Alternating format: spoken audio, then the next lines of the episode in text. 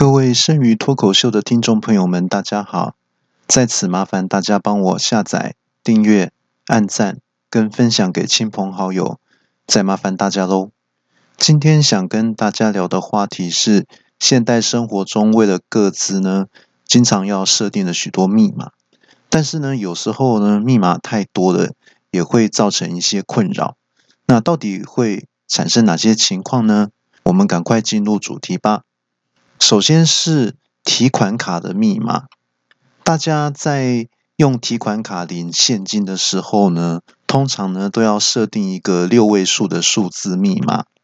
那一般都是通常都会用自己的生日，但是呢，之前有曾经宣导说用自己的生日的话呢，是很容易被破解的。那所以后来呢，就会改用亲人的生日呢，呃，状况会比较稍微好一点。那首先是呢，我有一个朋友啊，那他的提款卡呢，他的密码是用妈妈的生日。那有一天呢，就被太太发现说，哎，先生的提款卡的密码竟然是用婆婆的，而不是用他自己的。那他就很生气的质问先生说，哎，你都已经成家立业了，还整天依赖妈妈呢？你这个妈宝啊！然后。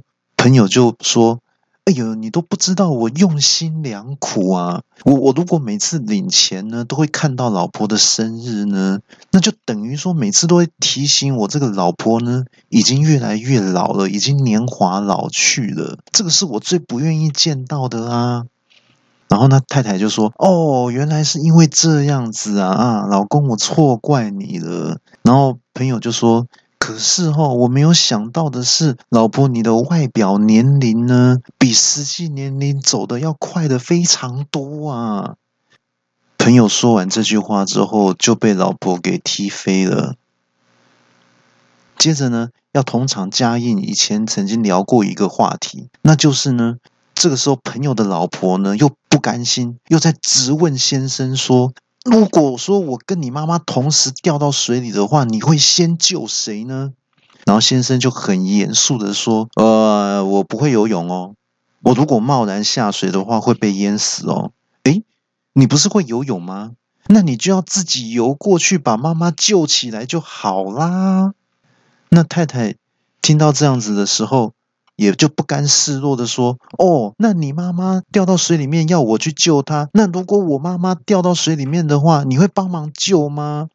我朋友就说：“那你说那是什么话啊？当然是自己的妈妈自己救，自己的婆婆自己救，自己的国家自己救啊。”那另外呢，我还有另外一个朋友呢，他为了怕这个太太呢，把自己的户头的钱领光了。所以呢，他也不太敢用太太的生日当密码。那结果他用谁呢？他用小三，也就是他外面交的女朋友的生日当密码，想说这样子绝对就万无一失啊。结果呢，可是后来有一天他去提款机领钱的时候，发现竟然户头的钱还是被领光了。后来才发现说，原来这个钱被小三领走了。所以这就提醒我们男人什么事情呢？就是绝对不可以用小三的生日当密码哦，呃，不是啦，是结了婚之后就要对太太绝对很忠诚，绝对不可以交小三呐。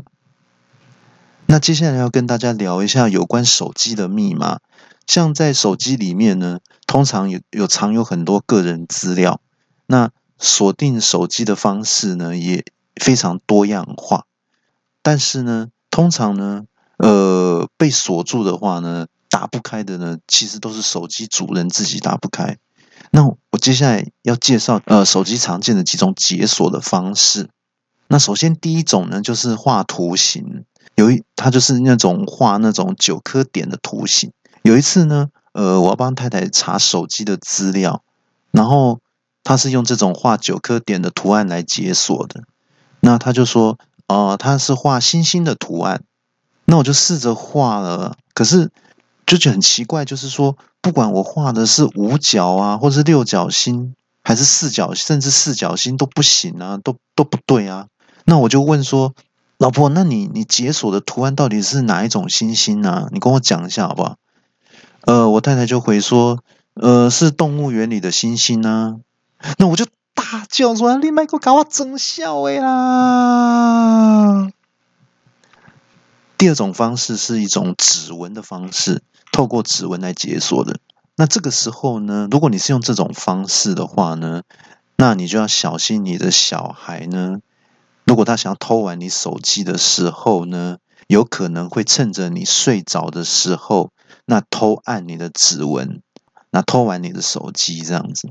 那像我呢，如果要为了预防这种状况呢，通常呢，我为了不让指纹泄露出去呢，我通常都会戴着两个棒球手套来睡觉，这样子就不会被偷按指纹了。我另外有一个朋友更厉害，他念小学的儿子哈，想要偷玩他爸爸的手机，那趁爸爸睡着的时候呢，就拿偷拿爸爸的手指，想要按解锁手机。可是很奇怪的是，竟然十只手指都试过，竟然都不行解锁。诶他可他儿子就觉得很奇怪啊。那隔天早上就问儿子，就问爸爸说：“哎，爸爸，你那个昨天晚上你的手指为什么不能解锁呢？你到底是用哪个哪个手指来当解锁的那个密码的？”那他爸爸就说：“哈哈哈哈哈，傻儿子，你爸爸我用的指纹是脚趾的指纹呐！”哈哈哈。那儿子一听到这个情况，就气到大叫说：“啊，爸爸，那你每次解锁手机这都要脱袜子、脱鞋子是吗？”然后爸爸就回说：“儿子，你不用担心哦，我不管去哪里都是穿凉鞋哦，我就像我跟你妈妈结婚的时候也是穿凉鞋哦。”另外，第三种解锁的方式是用面部来辨识的。那就像我刚刚那个朋友啊，他的小孩哦不死心哦，那爸爸的手机打不开呢，他这次就把这个脑筋呢动到妈妈的手机身上。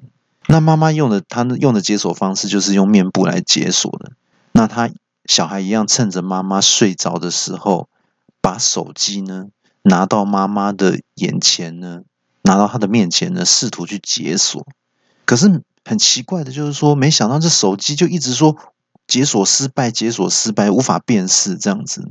然后那小孩就不死心哦，就继续的一直试，一直试。到最后啊，那个手机被烦到哦，已经受不了了，就直接说容貌不符合，面容差距过大，面容差距过大，请先化妆后再试，请先化妆后再试。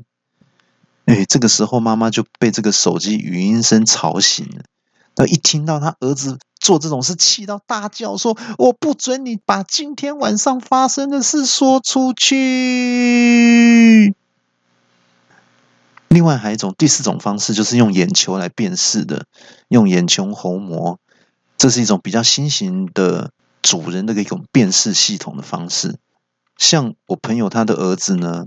他晚上呢，想要偷用爸爸的手机，那趁着爸爸熟睡的时候呢，就偷偷拿着手机，然后呢，因为爸爸睡着的时候眼睛是闭起来的嘛，就把爸爸的眼睛扒开，然后试图要用他爸爸的眼球来做解锁。没想到呢，这时候手机竟然语音就发出了警告声音，说：“危险，危险，瞳孔放大，有生命危险，请立刻急救。”然后他儿子一听到就很急啦，就想说：“这爸爸刚刚不是在睡得好好的吗？而且还打呼打得很大声呢，怎么突然就会有生命危险了呢？赶快用力摇爸爸啊！那那因为我这个朋友呢体型很胖啊，然后他他睡着的话呢，他的习惯就是很难叫醒他，那所以他儿子一直摇他也没有反应呢。”然后儿子就很紧张，就开始用双手打爸爸巴掌，哦，想说我顺叫醒爸爸，顺便报仇，这样子就打了三千多下，手都扭到了，脸都已经肿得像猪头，认不出来是爸爸了。结果他爸爸还没醒，这个时候呢，他就急中生智，就想到说，平常他他常常自己会看那个摔跤比赛啊，他有一些招式应该可以用来叫醒爸爸。然后这个时候他就站在那个书桌上面，然后。大喊一声啊，然后就跳下来，然后就用手肘呢，就是用手肘去冲撞爸爸的胸口，嘣一声，哇！结果爸爸竟然仍旧无动于衷啊！然后这下子那儿子就更急了啊，那情急之下，哎，想到说用那种强拎坠啊，就是用那种冲冷水的方法，那可能会有用哦。好，然后就去浴室提了一大桶水桶出来，想想哦，这可能威力还不太够哦。然后又去冰箱加了一大堆冰块。摇摇摇匀了，搅匀了之后，然后就往爸爸头上整桶倒下去呀，唰！然后这个时候，爸爸终于醒过来了，呃，迷迷糊糊的还说：“哦，好冷哦，我在哪里呀？是在北极吗？”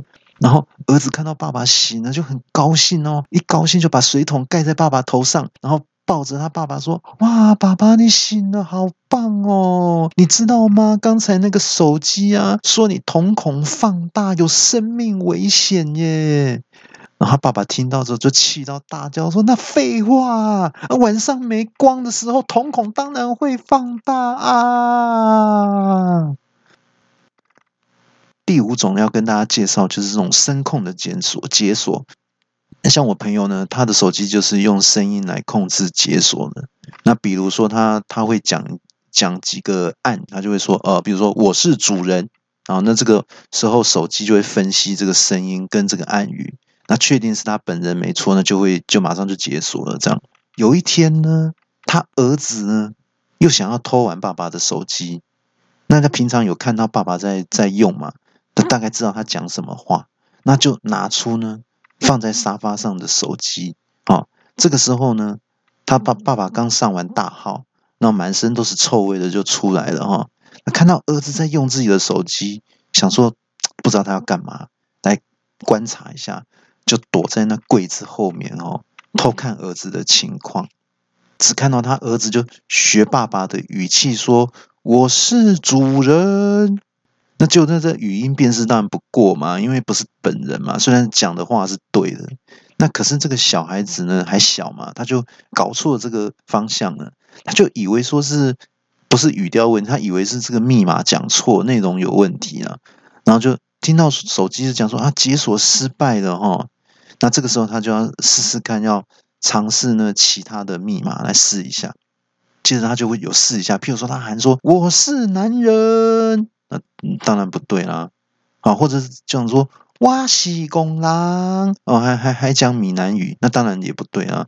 又又继续陆陆陆续续试了几几个密语，说譬如说我是坏人啊，不对，呃，我是超人哦，我是钢铁人，嗯，都不对，我是蜘蛛人啊，通通通通都不是啊。哦，然后他儿子。到最后没办法，就说哦，接下来这个最符合爸爸的形象跟为人了，然后那妈妈也常常这样子讲爸爸哦，那爸爸一定是用这个来当密码的啦，那就是我是妈宝。然后爸爸听到这句就气到从柜子后面跳出来大叫说啊，为什么你的狗嘴里永远吐不出象牙来呀？结果他。儿子竟然也不甘示弱的说：“废话，因为我是狗，不是大象。”那接下来要跟大家聊一下，呃，现在呢有很多系统或是网站呢，他为了怕这个密码哈被破解，都会要求说，你你如果要登录密码、设定密码的时候，里面呢除了要英文大小写啊，还要有数字。还要加入符号，那弄到大家最后为了要设计那些密码，那男生都一直掉头发，女生就是一直长白头发。对啊，最后好不容易符合要求密码的那个那个他们要求的那个方式，啊，终于终于设好了，设成功了。然后呢，设完过了三秒就忘记了，那么复杂，或是说从来。从设好开始，就从来不记得自己设了什么字，然后最后呢，被搞死的都不是那些想要用他网站的人，最后被搞死的通通都是本人呐。然后呢，又又又重复会陷入那种忘记密码的漩涡里面呢。就像我曾经上过一个网站哦，他们为了确定你是本人，那他会问你三个跟你以前有关的问题，比如说第一个问题是。呃，你是念哪个小学的？那像这个问题很简单啊。通常本人的话，都很容易就答对了。那我们当然马上就答对了。第二个问题是你交过几个女朋友？那我想了一下，我就我就回答说两个，答案就写两个。结果呢，答案竟然显示说我答错了。第三个问题是说你总共被父母打过几次？那我想说，我我我当然不记得啊，而且我不晓得说我不，而且我想记得说他当时在注册的时候没有填过这个内容啊。那那我就我就写零次。那答案结果出来了，后面两题都答错了。那当然答错的话就没有办法登录网，没有办法顺利登录网站了。那我就觉得很麻烦啊，我就打客服过去想说要解锁啊。那我就问那个客服小姐说那个正确答案是什么哦？然后小姐就说，那第二个女朋友的问题你应该回答交过三个啊。因为你太太也曾经是你交过的女朋友啊，所以你要自动加一啊。哦，我想想说，嗯，好像也对啊。那我就问说，那那第三题说爸爸妈妈打过那次数，那谁记得啊？那小姐说，所以啊，你要你的回答的答案要要写说不计其数啊，因为屁股被打烂了啊，你要打这个答案才对嘛。哦，那接着我就问说，那一定要这样子回答，一个字都不能错吗？哦。那客服小姐就说：“对呀，你如果打错差一个字就进不去了。”我听到我就大叫说：“你卖我搞我整笑呀！”另外就是呢，其实呢，平常呢，光设定密码就是一件很复杂的事情。更恐怖的是说，有越来越多的网站呢，还会要求你，只要固定的时间一过了。就必须要你强制去更改密码，那改到最后，那根本就是完全不记得了，谁会记得啊？第一次的密码都不记得了，改了那么多次，谁会记得呢？根本就是找麻烦嘛。那我我就为了这件事情觉得很烦恼。那我儿子看到就说：“哎，爸爸，你平常要用一张纸条啊，或是小本子啊，把这些网站的密码都通都记起来嘛。那等到你要用的时候拿出来看就可以啦。”哦那我就回说，呃，可是我很容易忘记纸条放在哪，哎，那儿子就说，那你要放在像这样皮夹里这种随身携带的东西里面，要用的时候就很好找，很好拿。那我听到之后，我就回他说，可是我也很常忘记皮夹放哪里，耶。然后儿子就说，那你就把皮夹那固定放在裤子口袋里就好啦。我就说，可是我也很常忘记穿裤子出门耶。那儿子听到就大叫嘞！你安尼你话你有什么意义？接下来要跟大家聊一下忘记密码的情况。像忘记密码的话呢，这种情形相信是大家都很常遇到的情况哦。但是呢，他为了要确认的是本人，好在解锁的过程当中还有很多步骤就要处理啊。那有的时候真的会搞死人呢。像我有一次要登录一个购物的网站，那因为我忘记密码了，那我就点了那个忘记密码的按钮嘛选项，那网站上就显示说，呃，你请您到这个留下设定的时候留下的那个信箱呢，去收取信件。那可是我一听，那这我也忘记当初没有的信箱是留哪一个啊？因为没有信箱有好几个嘛，然后就就还有一个按钮，我就在按说啊，忘记信箱的按钮。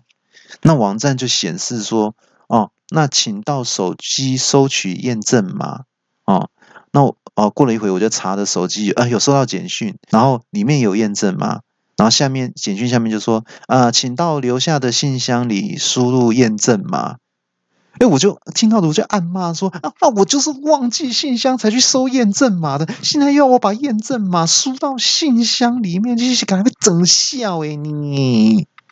哦，不过哈，好在我够聪明，那我就在那个购物网站上面呢申请新账号。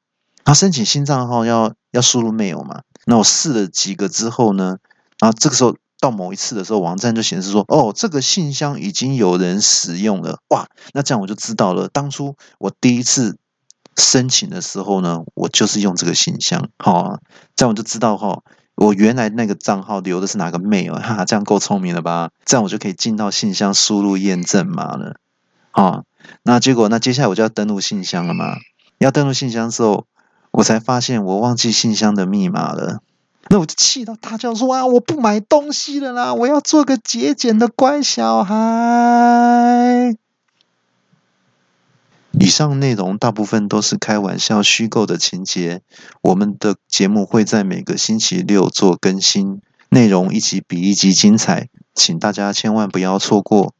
顺便跟大家做个小提醒：除了本集之外，之前的节目内容也很棒。大家有空可以回去听听看跟下载。另外，有听众反映，听小弟的节目除了好笑以外，因为小弟的节声音有让人安定情绪的作用，所以也很适合睡前聆听，可以帮助入睡。大家不嫌弃的话，可以试试看喽。今天的节目就到这里结束，祝福大家每天都能过得很开心。我们下周六继续在空中相会，拜拜。